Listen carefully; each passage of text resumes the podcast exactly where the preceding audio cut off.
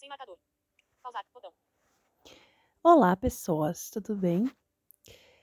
Ah, começando mais um episódio. Hoje eu vim aqui para falar para vocês um resuminho das minhas leituras do mês de janeiro. Então, vamos nessa, galera. Tururu, tururu. Não tenho paciência para editar, então vai assim. Ah, bom, sejam bem-vindos ao episódio de hoje. Aqui é a Maria. E é isso, gente. Eu vou falar para vocês as leituras que eu fiz em janeiro e comentar um pouquinho sobre elas, falar das notas que eu dei e dizer para vocês se é bom, se não é. Algumas eu já até fiz alguns outros episódios aí, se vocês quiserem saber mais detalhes, é só assistir a ouvir os anteriores. Bom, no mês de janeiro de 2022, eu li seis livros. É, eu tô começando agora, quer dizer, agora não, mas eu comecei a ler no ano passado. Eu retomei as minhas a ler mesmo, tipo, com mais afinco, assim, mais, sabe? E eu ainda não tenho um ritmo, assim, nossa, de ler 10 livros. Teve, se bem que ano passado teve mês que eu li 10 livros, né? Mas, enfim. Mas eu, ler 15 livros, 20 livros no mês ainda não, não chegamos lá, né? Vamos ver como vai a vida. Então, eu li seis livros no mês de janeiro. Uh, eu comecei série. É, eu li um livro de uma metade de uma série. Vamos lá. Eu comecei lendo uh, um, comecei o mês lendo Daisy Jones and the Six. Eu fiz esse daí eu fiz um episódio específico falando sobre a história, sobre o que eu achei. Mas dando uma resumida, pra mim foi cinco estrelas, adorei, amei, maravilhoso. Tô doida pra ver a série que vai sair no Amazon. E.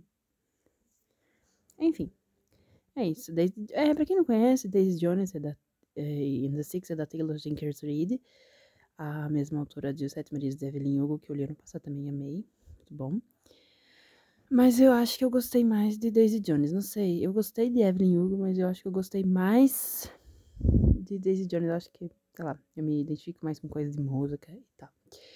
Mas Daisy Jones and the Six fala a história de uma banda de seis pessoas que se juntam depois com a, com a Daisy e eles. É, a história se baseia na Daisy e no Billy, o Billy que é o vocalista da banda, e daí mostra a, como era a vida de um rockstar na década de 70, 60, 80 por aí.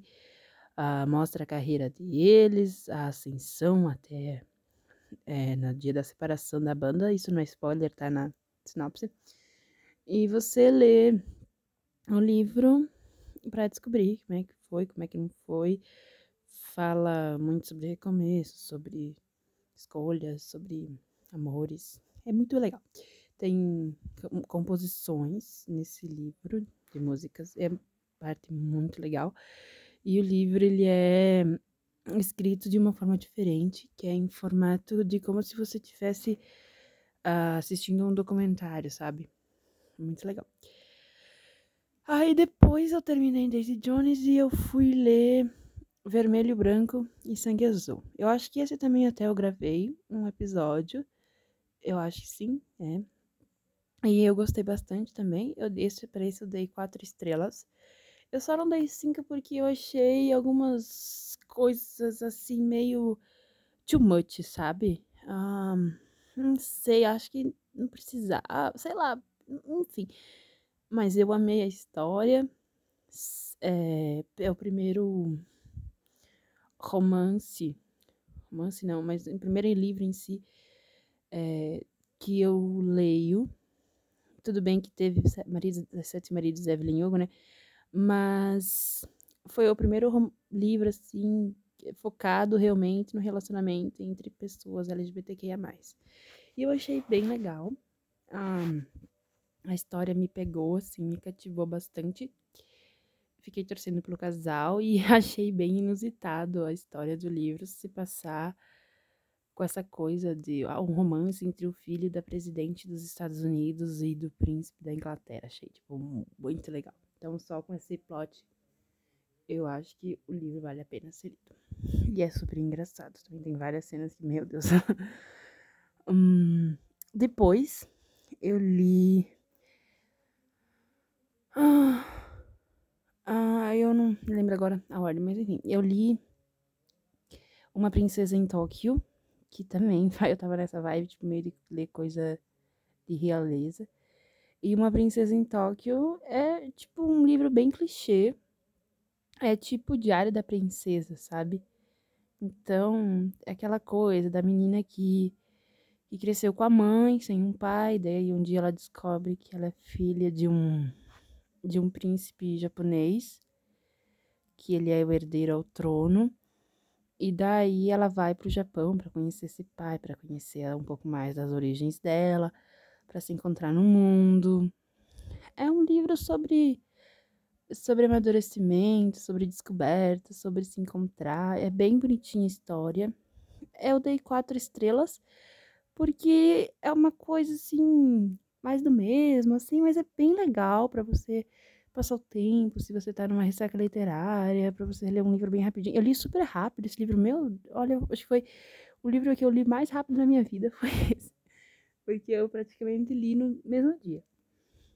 Um, depois eu li The Hate of Betrayal, que é o segundo livro das Crônicas de Amor e Ódio. Então, sobre esse livro não posso falar muito, porque, enfim, mas só sei que errou muitas emoções nesse livro. E tem um triângulo amoroso e eu não sei, eu acho que eu tô percebendo que eu não gosto muito de triângulo amoroso. Porque eu sinto que a, protagonista vai ficar com uma pessoa, mas eu tava torcendo mais pro outro. e eu tô, ah, eu não quero saber, mas eu quero ao mesmo tempo. Enfim, falta o terceiro, que é. Não me lembro agora o nome. para terminar essa trilogia e eu sei que depois tem mais livros, mas tem que focar em outros personagens. E aí eu li o romance de época, porque romance de época são os meus xodozinhos.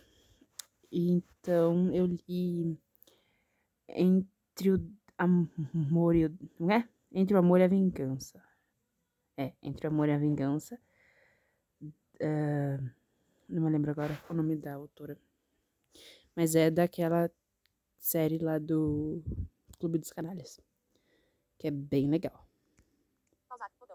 E fala sobre um cara que ele perdeu tudo que ele tinha num jogo de cartas.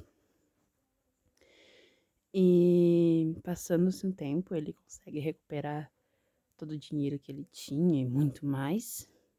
Uh, só que não de uma forma Uh, tipo, que a sociedade londrina achava correto, sabe? Porque ele era um. Porque ele era, não, porque ele é um marquês. E. Enfim, né? Daí ele é dono de um, uma casa de jogos. E foi assim que ele conseguiu conquistar o dinheiro dele de volta toda.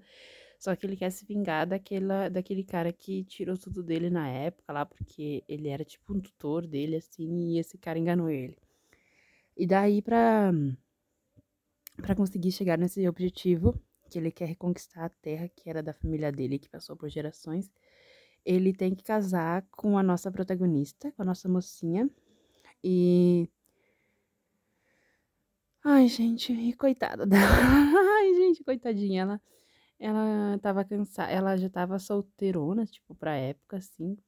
Porque ela já tava com quase 30 anos, ainda não tinha casado. Ela tinha sido. Ela tinha um noivado desfeito. E.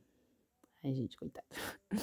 Mas enfim, daí ela, ela já ela não queria se casar só por se casar, sabe? Ela queria ter uma coisa a mais, sabe? Porque o antigo noivo dela deixou dela pra se casar com a mulher que ele amava, sabe? Então daí ela ficou com aquilo na cabeça, que ela não queria um casamento só por aparências.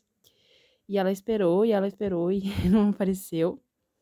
E daí, quando o nosso mocinho aparece, tipo, a gente vai se casar porque você tá com as minhas terras no seu dote e, e pronto, sabe? E só que eles se conheciam desde criança, sabe? Eles eram vizinhos.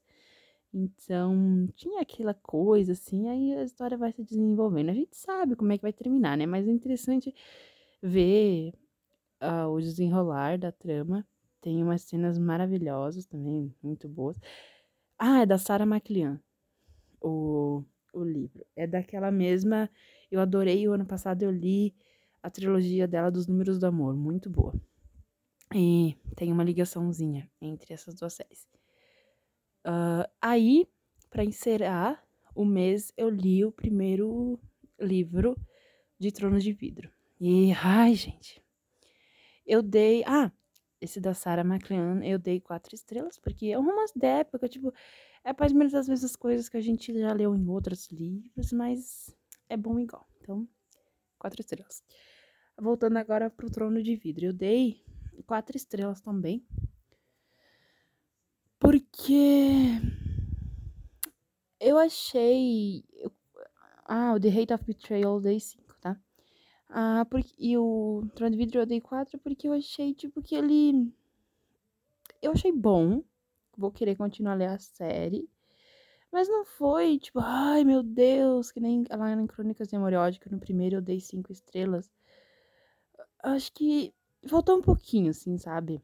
Mas eu achei super interessante, adorei a Celaina, é uma menina super forte e incrível, sabe? Ela as coisas, do jeito que ela luta, então adorei, adorei.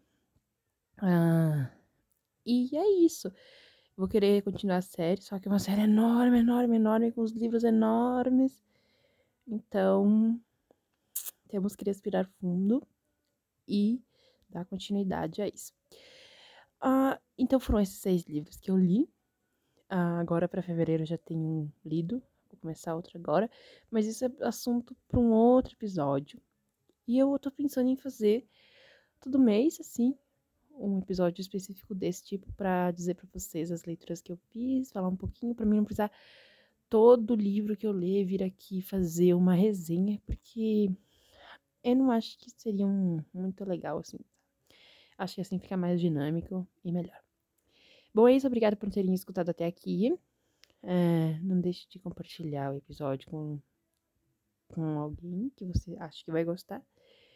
E não deixe de seguir o perfil para você receber quando saber quando tiver outros. E se você quiser me seguir no Twitter, é Maria Penhoff underline que lá eu sempre estou comentando sobre os livros que eu estou lendo, tá bom? Obrigada por ter escutado, até o próximo e tchau!